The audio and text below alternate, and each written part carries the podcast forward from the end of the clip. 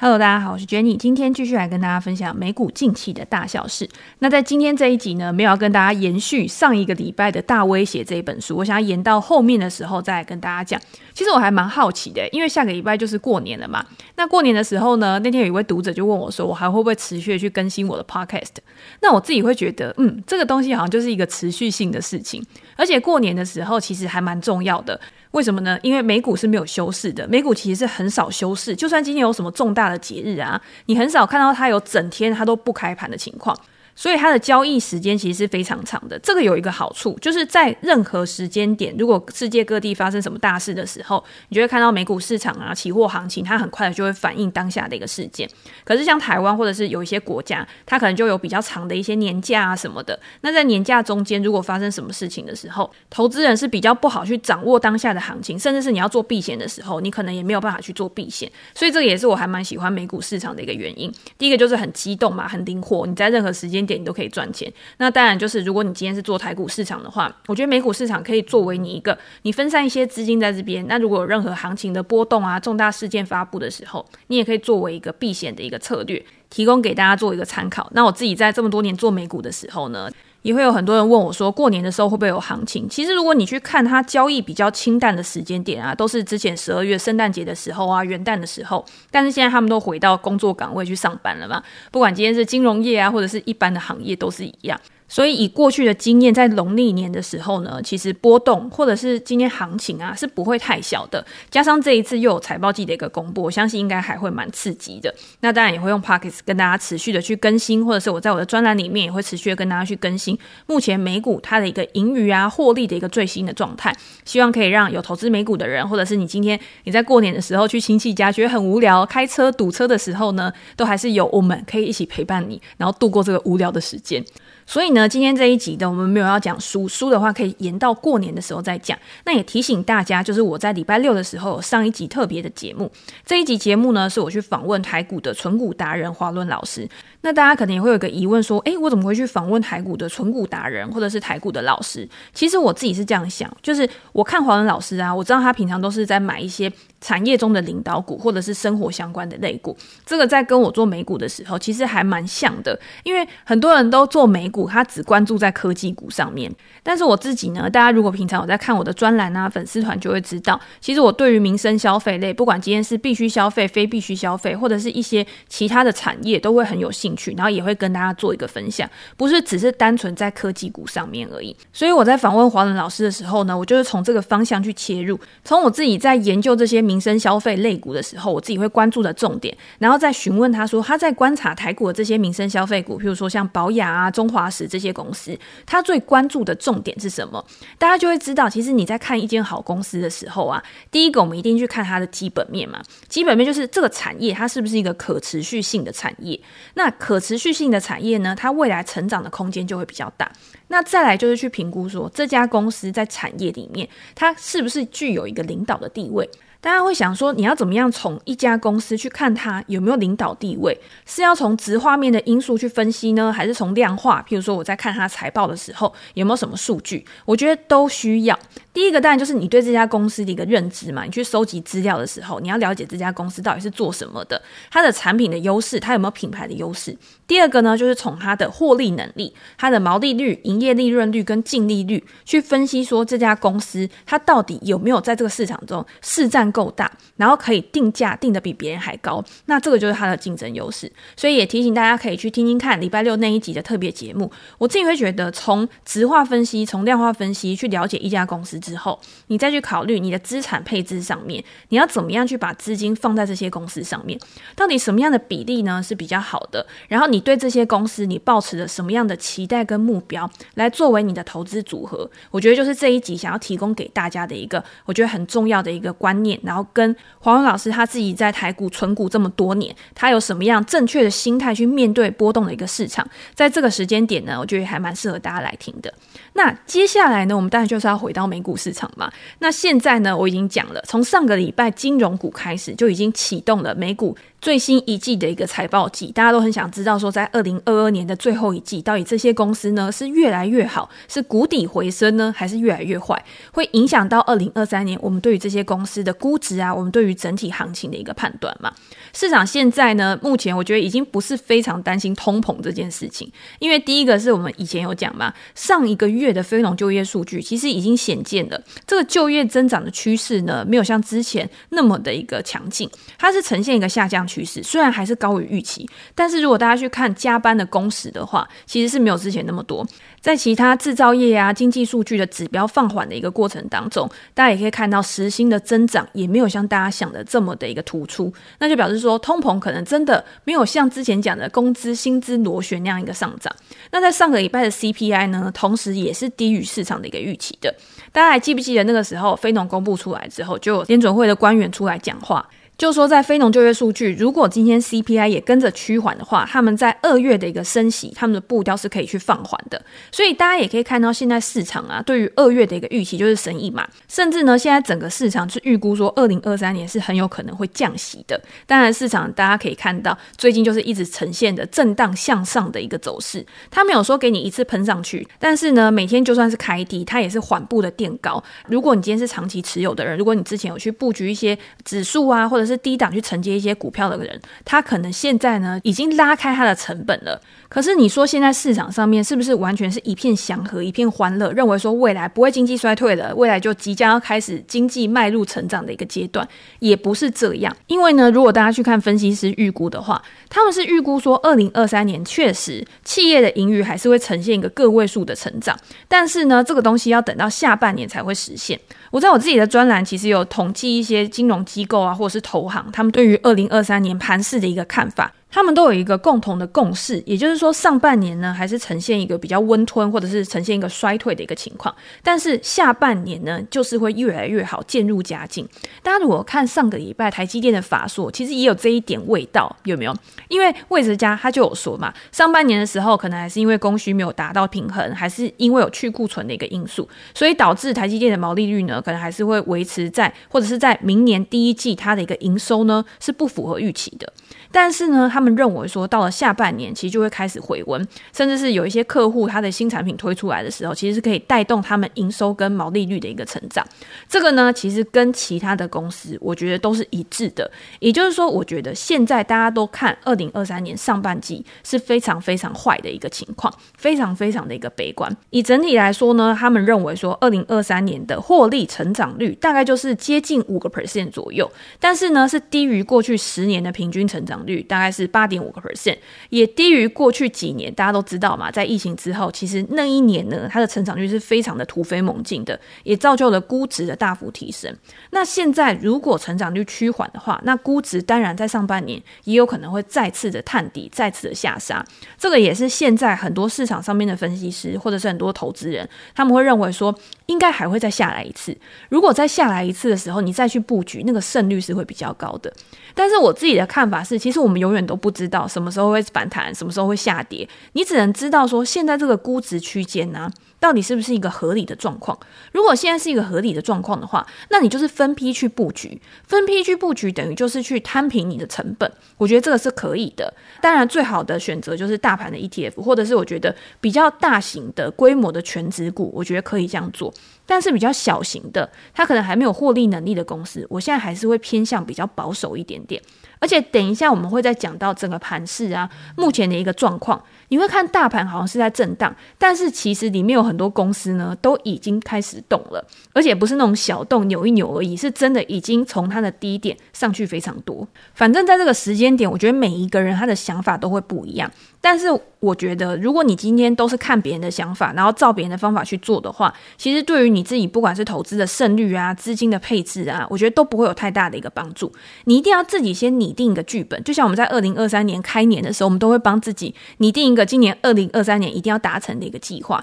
你先有计划之后呢，当事情做改变，当你有新进的资讯的时候，你再去做调整，其实是相对会比较容易的。那刚好我有看到 FactSet 它的一个统计数据，它就有在预估说，过去二零二二年啊全年的一个表现，它就是按照标普五百里面十一大产业，然后去分类，然后去告诉我们说，到底哪一些公司它的表现是比较强势的。它在过去这一年呢，营收跟获利的表现是比较好的，而比较差的公司呢，在未来一年，我们就可以去思考，到底有没有转机。那我觉得大家直接用鼻孔想就可以知道，完全不用用脑想就可以知道去年表现最好是什么？当然就是能源股嘛。能源股在二零二二年的表现呢，就是拔得头筹，在一片惨淡中成为最大的赢家。能源公司的获利表现呢，也是大幅的优于市场的一个预期。如果今天我们把能源股排除在外的话，其他的公司呢，总获利应该是衰退两个 percent 左右。但是把能源股加进来之后呢，情况就不一样，那你就拉升很多了嘛。但是这边大家也要去关注，就是今年其实很多的投行他还是非常看好能源股的一个表现。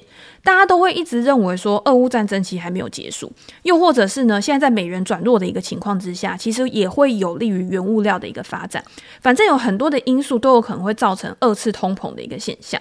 但是我们看到就是说，WTI 就是轻原油期货的价格呢，其实已经从之前的高点下跌非常多。那最近其实有出来的新闻呢，就是欧洲的天然气价格嘛，因为今年就是一个暖冬的情况，所以对于天然气它的一个需求没有那么高涨，所以大家也可以看到天然气在最近其实下跌的幅度很高，这些都会去影响这些能源公司它未来的一个股价表现。比如说像埃克森美孚，它也有讲嘛，它就有说原油跟天然气的价格下跌，对他们第四季的获利其实产生了一些负面的影响。那接下来我们就是看到底这个负面的影响是多大，然后呢，公司在公布财报的时候，它对于未来的展望是怎么样，这个才会去左右它在未来的一个股价的一个表现。我们之前其实有跟大家分享过，今年油价它的一个变动跟能源公司它一定是有相关联的，但是油价的变动跟能源公司的股价。它是会有一个时间上面的滞后性的。为什么油价下跌，但是能源股还是撑在那边？不是因为说这些能源股它可以逆势，它可以不管油价的一个表现，而是因为现在目前呢，油价还是在他们的开采成本之上，他们还是可以赚到不错的一个获利。第二个呢，就是吸引投资人的是这些公司，它会靠回购股票，它会靠支付股息来吸引这些投资人去收取这些固定的现金流收益。所以也会支撑他们的一个股价，因为股票的价格它不见得都是基本面嘛，它还有资金面的一个成分。当资金都被这些高股息去吸进去的时候，你今天需求增加，但是你的供给、你的股票股数就是这么多，那是不是就会去推升股价的一个表现？但是这个持续性才是我们要去观察的一个重点。那第二个表现好的二零二二年呢，就是工业类股。为什么工业类股表现会那么好？大家会觉得说，嗯，可能是因为景气那个时候还其实还不错嘛。现在大家才开始关心说，景气是不是要开始下滑？景气下滑对于工业类股的表现，其实就会是一个比较大的一个负面的威胁。但是工业类股其实为什么表现得比较好呢？是因为航空股。大家知道航空股是归类在工业类股里面，而且在疫情之后呢，其实航空股到现在都还没有回到疫情之前的一个股价。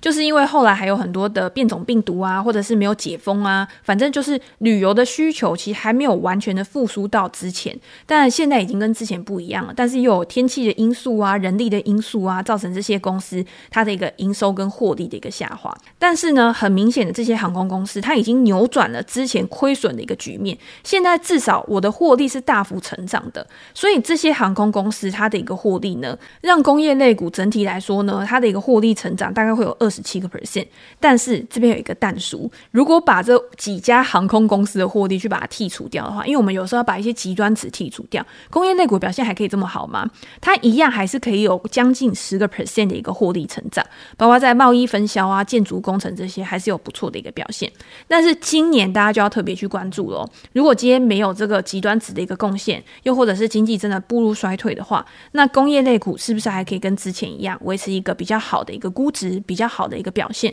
那就是我们要去观察的。再来第三个呢，就是房地产类股。房地产类股大家应该会很吃惊，想说，嗯，去年年中的时候不是就已经因为升息的关系，所以开始房价大幅的下跌，因为供需开始失衡了嘛。今天供给开始大家一直抛出来，因为房价下跌了，想要买的人又想等更便宜的一个价格，那这样子对于房地产类股应该会是比较大的一个冲击啊。不过呢，对于房地产相关的公司来说，其实有一点点像我们刚刚在讲能源股一样，这个幅度呢，它受到影响的幅度跟时间其实是会有落差的。表现最好的其实是受惠于解封之后的旅游娱乐的复苏，所以像酒店、像度假村的一个 REITs，它的获利就大幅成长。这个其实在去年的时候，我记得是年中吧，那时候我们不是参加财经 M 平方的一个论坛吗？我那时候也是讲者，其实我在里面就有讲到房地产这个部分。那那时候讲到房地产的时候呢，我就把瑞驰的一个分布分享给大家看。那个时候其实旅游相关的旅馆啊，这些瑞驰其实表现就已经是优于其他的公司了。那之前在 Facebook 上面，我在分享的时候呢，也有读者跟我讲说，诶，可不可以分享一下 REITs 相关的一些消息啊，或者是一些你在操作上面会关注到的东西？我要跟大家讲的是，REITs 它的种类其实非常非常多。如果大家有在注意美国的 REITs 啊，房地产的一个不动产证券化相关的标的的话，你就知道它的分类其实是非常细的。我们刚刚讲的嘛。酒店跟度假村的 REITs，因为它也算是疫情受害股，所以它在复苏的时候呢，它就跟航空股一样，解封之后直接大爆发。但是它还有像工业类的啊，或者是今天有数据中心的啊、医疗的啊、零售相关的啊，这些你就要看每一个产业呢，它都会有不一样的一个类似像景气循环的东西吧。不过工业算是 REITs 里面其实表现还算比较强劲的，它也是优于同产业中其他领域的，比去年同期呢还要成长了五十四个 percent。左右，在房地产中表现最差的其实是房地产服务。我觉得房地产服务应该是像中介啊，或者是线上互联网平台啊这一种。那大家都知道，去年其实像 Zillow 啊，或者是 Redfin 啊，它其实都有点惨嘛。除了房市的降温之外呢，他们自己营业的一个业务呢，其实也遭受非常大的一个冲击。你今天做中介，你今天做平台，跟你真的去从事实体的房地产买卖是完全不一样的一个事情。那当你跨足到这种实体买卖的时候，其实要承担的风险也比较大，你需要更多的资本，所以这个又套用到 REITs 上面了。为什么很多 REITs 啊，我都跟大家讲说，它是属于那种重资本。而且它是有规模优势的，因为他们的扩张，他们今天如果想要持续的去成长的话，最简单的方式就是我就是持续一直去买物业，我去合并跟收购，这样子呢，我拥有的物业越多，我的房租收入就越大，我的营收成长就越快，然后再加上我可能有一些管理上面的一些成本优势，那这些成本呢，在我提高效率之后，我的获利能力又会变好。那今天你只要你的获利能力，你的成长可以比你营收的成长还要快的话。那当然，市场也会很高兴。你今天赚的钱越多，REITs 呢，它是有百分之九十的收益是要去回馈给它的股东的，所以它也算是一个类收息资产，就是你可以从这个上面呢得到一个持续的现金流进来。但是大家也要知道啊，就是因为现在联准会它就是在一个升息的步伐上面嘛，当持续的升息，然后让这种无风险利率啊已经升到一个它可以去超过我们在买这些风险资产的一个收益的时候，那当然也会去挤压到一些股。股票的收益率，它的吸引力可能就会比较差。所以你说，如果今天在持续的升息，像公用事业这一种，像 REITs 这一种，它可能它的吸引力就没有像它之前那么大，它的防御的一个功能呢，可能就没有那么的一个显著。这个也是大家要注意的。好，那表现最差的几个类股是哪些呢？像金融保险、通信服务跟非必需消费。二零二二年呢，其实它的获利衰退幅度是最大的。但是我也觉得危机就是转机嘛，这个就是大家都在讲的股债配置呢是危机，但是今年有没有可能再重演去年连续两年都有这么大的一个跌幅？就历史的记录来讲，其实是比较低的。所以今年呢，这些公司它有没有办法可以在谷底回升？它有没有办法可以重新的回到成长的一个趋势上面？从财报或者是从很多的消息面，大家都可以去了解说未来的趋势到底是怎么样。那金融股呢？其实，在上个礼拜，它的财报已经抢先起跑了嘛，包括摩根大通、高盛、美国银行、富国银行、花旗银行，直接就是一次给你，你想要的全部都给你。大多的表现呢，都是优于市场的一个预期的。然后大家会看到说，这些银行股公布财报之后，在盘前哦，盘前都很弱，公布财报之后都跌个两个 percent 啊，三个 percent 啊。可是到最后收盘的时候，其实他们都是收在日内的高点附近。我觉得这是算是一个还蛮乐观的一个讯号。但是反过来说，我觉得讲难听点，我觉得他们也是蛮贱的，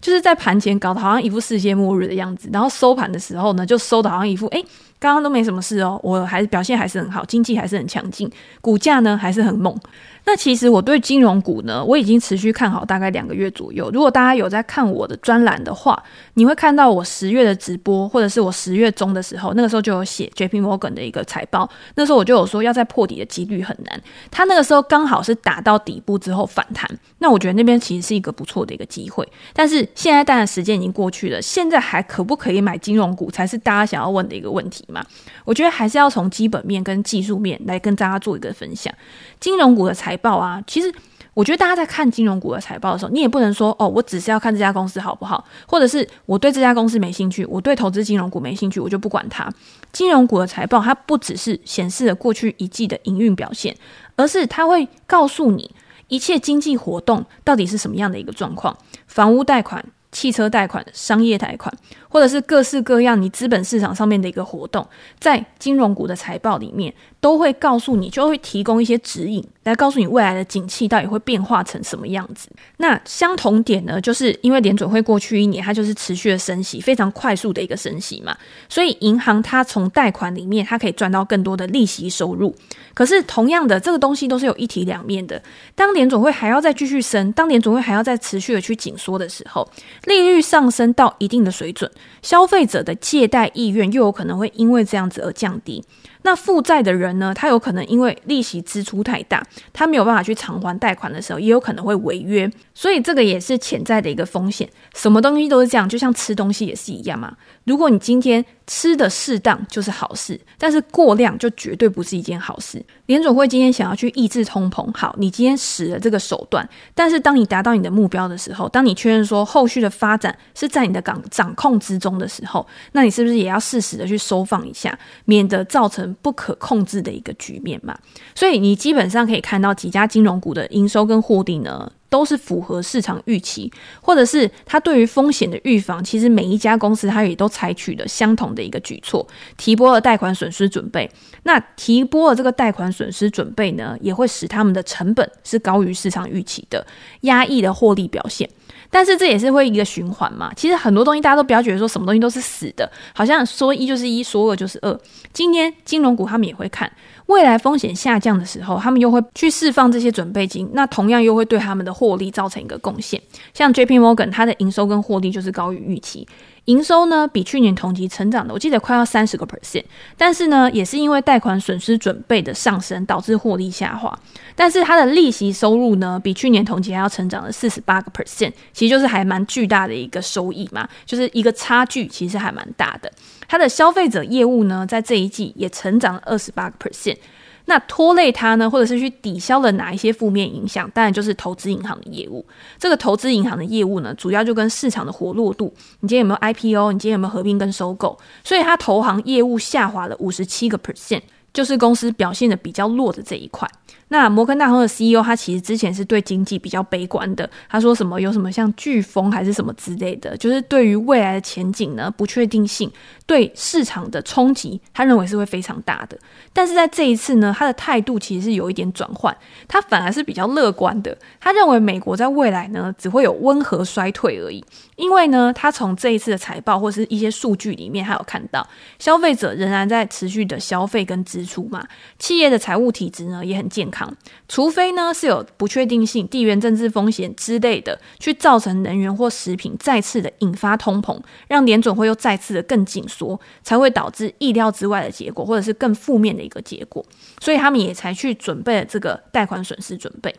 那我们再看像美国银行啊，或者是富国银行，其实他们相比于摩根大通或高盛，他们比较不一样，就是他们是更。依靠，或者是他们受惠更大，利率上升带来的利息收入上涨的一个好处，所以在利息收入上面呢，他们比前一年其实也都成长了双位数以上，十几二十趴以上的一个成长。那他们也认为说，现在违约风险呢，跟之前的状况或跟疫情前的状况来比呢，其实还是低于疫情前的一个数字的，所以他们也不会太担心未来的经济真的有什么特别严重的一个负面冲击。那富国银行也是有他自己的问题啦，就是他之前跟监管机关啊，或者是他的一个账户管理不善，他在前阵子呢才跟监管机关去达成一个和解，那这个和解要去支出的一个费用呢，高达三十七亿美元，也会造成他营运上面的一个亏损。所以大家如果去看的话，其实每一家公司。虽然说我都在同一个产业上面，然后我去看这同一个产业里面的每一家公司的股价表现，其实也都大同小异。但是呢，就个别公司的基本面来说，它还是会有一些差异。那大家会问我说，那今天富国银行到底还值不值得投资，或者是它这件事情会不会真的去影响到它的一个股价？我觉得目前看起来呢，是没有非常大的一个负面影响。但是如果大家担心的话，其实其他的金融股也是不错的选择，或者是你干脆就是买金融股相关的 ETF，我觉得也是一个选择。如果你今天不知道到底要怎么样去研究金融股，你不知道怎么样去看它公司的体质的话，大家可以去看我们专栏的文章，里面就有告诉你说，你要去看哪几个公司提供给你的营运指标，去衡量公司的营运效率、获利能力。那第二个呢，我觉得最简单就是去买产业相关的 ETF。那我们在文章里面呢，其实也有跟大家分享哪一些 ETF 是比较适合去布局的，或者是大型金融股跟小型金融股它的差异是在哪边。好，那接下来呢，其他表现比较差的，还有就是通信服务。通信服务呢，大家都知道，像 Alphabet 或者是像 Meta，或者是像呃 AT&T 这种跟电信相关的，其实也是通信服务类的里面。那在其中表现最差，就是拉低整体产业平均的一些细部的公司呢，当然就是我们熟悉的科技巨头，比如说像 Alphabet、Meta，我们刚刚有讲的，还有就是华纳兄弟。如果今天把这三家公司去排除，那剩下来的通信服务里面的公司呢，可以让这个类股呢，大概有一个 percent 以上的一个成长，就是也是小幅成长，但是把它们加进来之后，就变成大幅的一个下跌。所以这个也是我们在看的时候，其实大家要去看今天这个产业里面，如果今天它有在打底，如果今天它表现的强势的话，我们最好还是去挑产业里面比较强势的公司来布局。大家不要觉得说哦，我今天落后的公司就是会落后补涨，没有什么东西是一定的。有的时候它落后呢，就是有原因的，就是因为有原因它才会表现的这么烂。那如果今天真的有数据或者是财报里面可以证明说它真的从谷底回升了，那你再去布局的时候也不迟。这个是我们之前也讲过的概念，就是不要以为落后的就一定会补涨，那当然也不要以为涨多了就一定会下跌。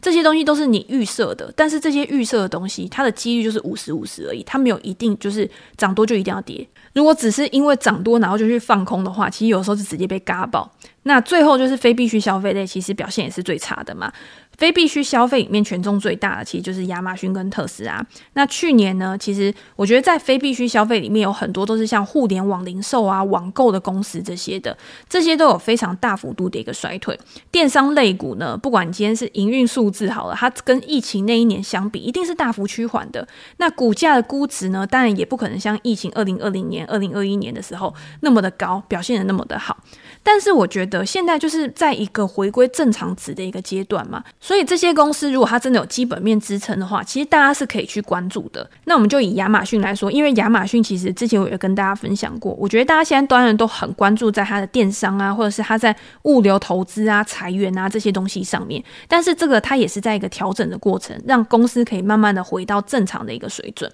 亚马逊就是非必需消费类里面最大的拖油瓶。如果你今天排除亚马逊的影响的话，整体的产业呢，它的获利大概会成长十四个 percent。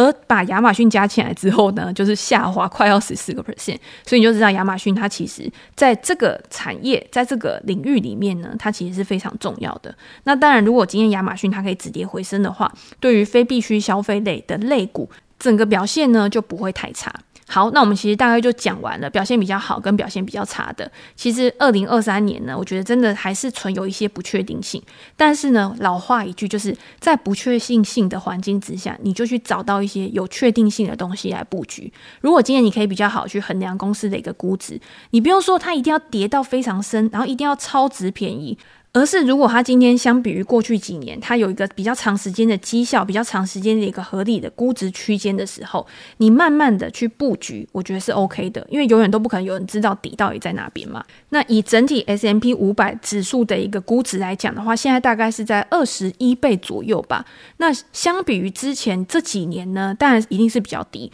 那把时间拉开来看呢，它当然比平均值又再高一点，因为它现在也已经是反弹上去了。但是大家还是会担心说，哦。那之后，S M P 五百指数啊、纳斯达克指数啊会不会再下跌？我这边给大家一个数据，就是在 S M P 的股价成分股里面呢，其实有四分之三的股票都比他们五十二周，也就是一年的低点还要上涨了二十个 percent 以上，或者是更多。像 WinResorts 或者是波音这两家公司，在过去三个月，他们的股价就已经上涨了超过六十 percent。所以很多的公司，它其实在这个指数成分股里面，你看指数好像没什么动，但是它的内含物其实是波涛汹涌的。那为什么会有这样的一个情况？就是因为现在的大型股它占比它的权重很高，比如说像 Apple 加微软两个加起来就已经有十一个 percent 的占比，或者是你今天看 Amazon、Tesla 或者是 Meta 这几只股票下跌的时候呢，这些公司他们对于指数的影响力也会更大。如果你今天是用 S M P 五百，就是平均权重的表现来看的话，你就会发现是截然不同的一个风景。所以现在到底是不是一个值得投资的一个机会？我在今年呢，其实我自己会看啊，就是我不会太以指数，我觉得指数到这边，我觉得它是一个合理的价格。但是如果你今天想要挑到一个可以长期持有的好公司，你今天想要做一些主动选股，想要做一些你喜欢的公司的主动的布局的话，我觉得现在你去找到一些财报出来也不错，然后估值也很合理，然后在产业中也具有领导地位的公司，我觉得是很适合的。那当然，如果大家有兴趣的话，也可以加入我们的专栏，然后跟我们一起讨论。那我也会分享我自己看好的公司，或者是我在昨天有一个直播，然后直播里面有分享我对于当前盘势的一个看法。有兴趣的可以点资讯栏里面的连结。那我们今天就先分享到这边。如果大家有任何问题，或者是想要讨论的主题的话，也欢迎留言给我评价。我们在之后的 podcast 可以再拿来跟大家做一个分享。那今天就先这样了，拜拜。